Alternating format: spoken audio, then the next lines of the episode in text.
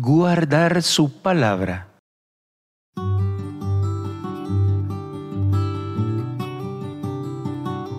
Evangelio según San Juan, capítulo 14, versículo 23. Respondió Jesús y le dijo, El que me ama guardará mi palabra, y mi Padre lo amará.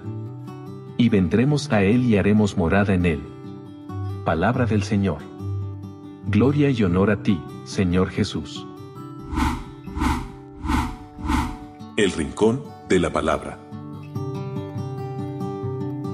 Soy Mauricio Castro de Comunidad Católica Virtual. Bienvenidos. ¿Cuántas veces hemos escuchado que el amor necesita demostrarse con hechos? Por eso, un padre de familia, una madre de familia, atiende a sus hijos, los cuida, les provee lo necesario, porque no basta que diga amo a mis hijos, tiene que hacer estas obras de amor para que ese amor sea creíble, sea válido, sea conocido y percibido por sus propios hijos. De la misma manera el esposo o la esposa se dan y se proveen mutuamente amor a través de ciertas acciones concretas en resumen, cuando amamos a alguien, se lo demostramos con nuestra manera de proceder. Hoy Jesús nos enseña que el que lo ama verdaderamente guardará su palabra.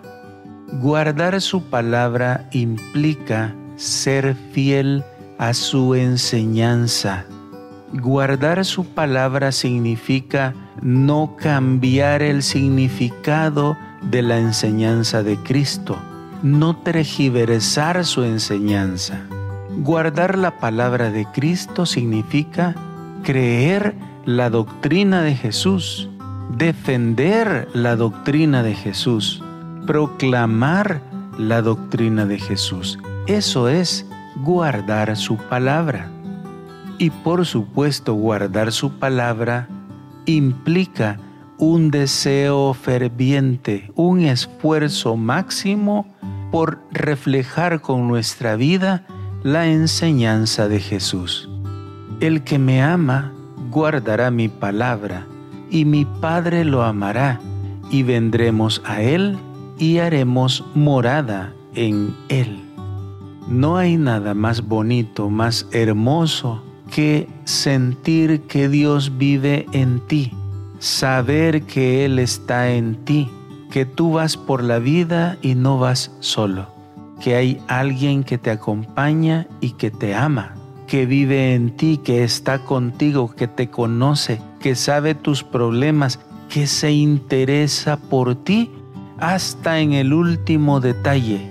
Ese es Dios, nuestro Padre Celestial, que ama al que guarda su palabra paz y bien.